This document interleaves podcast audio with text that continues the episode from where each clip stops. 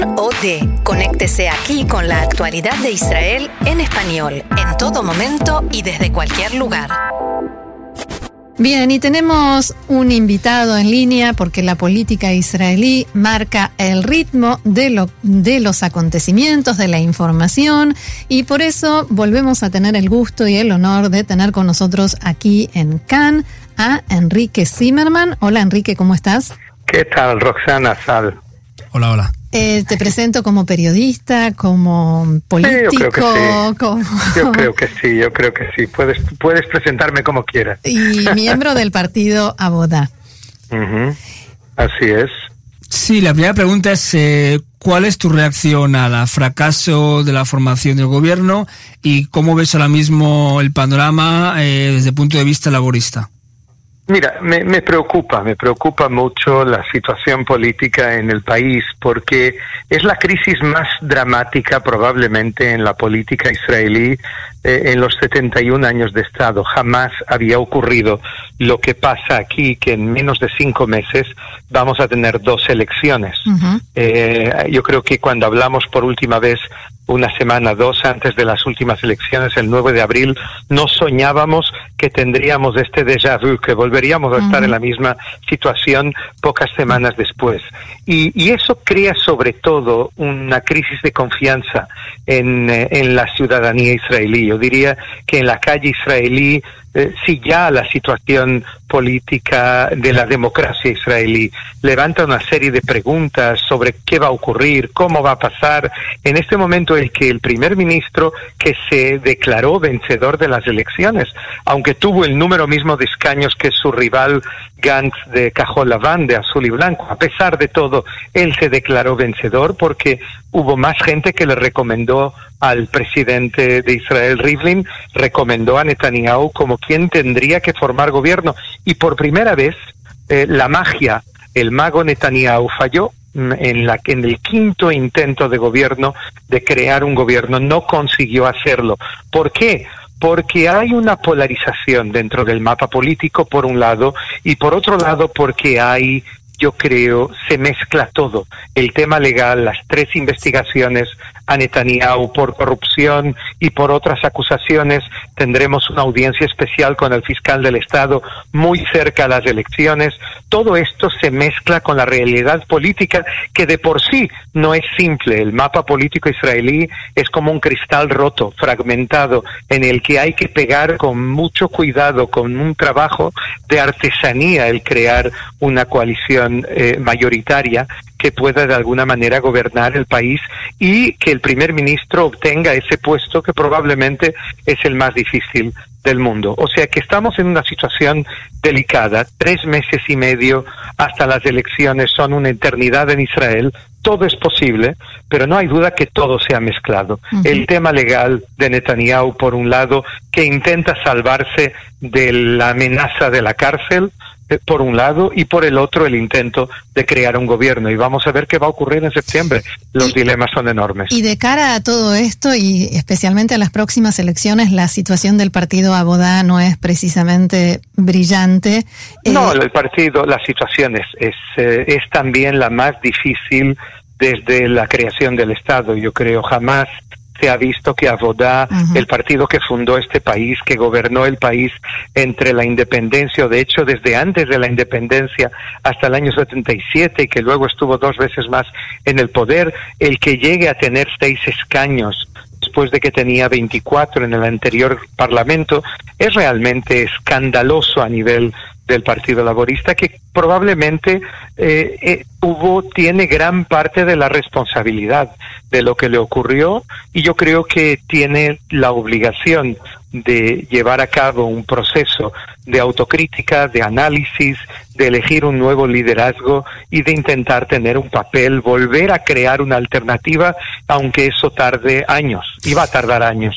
No, debería, inmediata. no debería eh, curarse, no sé cómo, cómo decirlo, de esa enfermedad que tiene de autodestruirse y de, auto y de destruir a sus propios líderes. ¿Cómo se hace para salir de eso?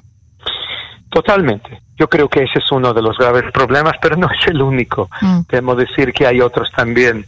Eh, a pesar de todo, debo decir otra cosa, y es que con todos estos problemas de, del ADN tan problemático que tiene el Partido Laborista, en realidad que tiene la vida política en general, pero el, Partido Laborista en sí tiene un ADN muy difícil que el día siguiente a la victoria de un líder eh, en las elecciones democráticamente con votos de, de, decenas de miles de personas que son miembros del partido empiezan a destruirlo poco a poco y empiezan las guerras internas que no permiten a nadie realmente reconstruir esta fuerza política que tiene un espacio dentro de Israel. Aún así, hay que decir que en mi opinión lo intentando ser lo más objetivo que puedo ser o al menos lo más honesto creo que la lista laborista era la mejor lista que había eh, de todo el parlamento eh, la lista de diputados creo que era la gente más preparada y creo que Israel sale perdiendo con solo tener seis escaños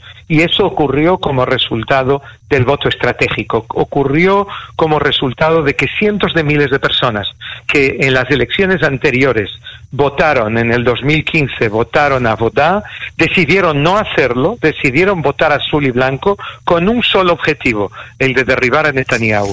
¿Y, no por la figura de Abigabai?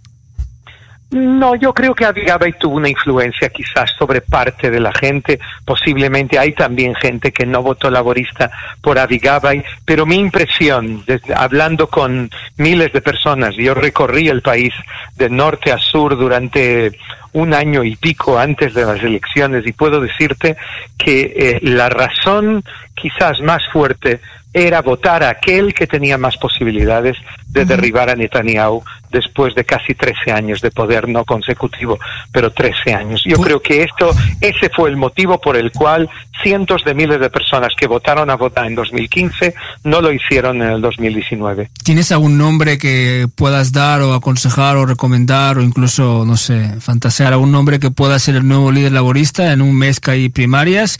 Y si estás a favor eh, de la unión con Meretz para estas elecciones. Yo creo que hay que ver en primer lugar quiénes son los candidatos. Definitivamente hay muchos rumores y hay gente muy buena, gente muy positiva, desde Itzik Shmuli a, a Tal Russo, eh, y quién sabe, a Eud Barak o al ex jefe del Estado Mayor del Ejército, Yair Golan, que es un hombre interesante también. Yo creo que hay que ver exactamente quiénes son los candidatos para luego elegir el que más posibilidades tiene de, por un lado, hacer una coalición, en primer término, no con Meret, yo creo que en primer término hay que intentar con azul y blanco, porque el objetivo aquí no es solo una cuestión de ideologías o de color político, sino de crear una alternativa al gobierno actual que eh, o el gobierno actual que no existe, pero bueno, el gobierno anterior que es el gobierno más derechista de la historia de Israel y creo que llega el momento de realmente crear una alternativa eh, no solo por una cuestión de alternancia política, sino porque estamos a las puertas de decisiones críticas cara al futuro, eh, tanto en el proceso negociador con el mundo árabe como en cuestiones internas que tienen que ver con la esencia de la democracia israelí, como cuestiones de yo digo que nos hace falta un acuerdo de paz interno entre lo que el presidente Rivlin define como las tribus de Israel, los distintos grupos que forman eh, eh, este, esta, diría yo, lo que es la, el carácter de la sociedad israelí, que en el fondo somos como líneas paralelas, los distintos grupos, y tenemos que encontrar un denominador común y un, y un convenio entre todos nosotros para que podamos seguir así, aquí, cara al futuro. Una última pregunta que el reloj nos está acechando y es, eh, me ha contado un pajarito que estuviste hace poco en Oman, si puedes un poco contarnos lo que puedes contarnos sobre este viaje a un país eh, misterioso. Bueno, yo llevo varios años recorriendo países misteriosos y el quizás uno de los más fascinantes fue la semana pasada. Fui invitado por, por el Sultanato de Oman a mantener eh, contactos no oficiales porque obviamente no represento a nadie oficialmente, pero sí que fue fascinante, sí que vi el cambio brutal que ocurre en Oriente Medio en los últimos años, que lleva a ciertos países como Oman a buscar una vía de diálogo con Israel, tanto a nivel político como a nivel militar y de inteligencia, y también a nivel económico. Eh, y yo creo que tenemos allí una gran oportunidad. Eh, hay otras visitas previstas en los próximos días, en las próximas semanas. El que me inviten a mí, a mí en muchos momentos me sorprendió, debo decirlo, pero es resultado del vacío que existe en el gobierno en, Jerusalén y el que necesitan encontrar gente como yo para mantener un, diálogo abierto y puertas abiertas con Israel. Yo espero que como resultado de las próximas elecciones salga un gobierno en Israel que permita realmente aprovechar esta oportunidad que existe eh, con el mundo árabe en general eh, y con países como los países del Golfo que buscan, como digo, un diálogo eh, con Israel y buscan tener un interlocutor en Jerusalén. Muy bien, Enrique, muchísimas gracias una vez más por haber estado con nosotros aquí en Cannes y será hasta la próxima.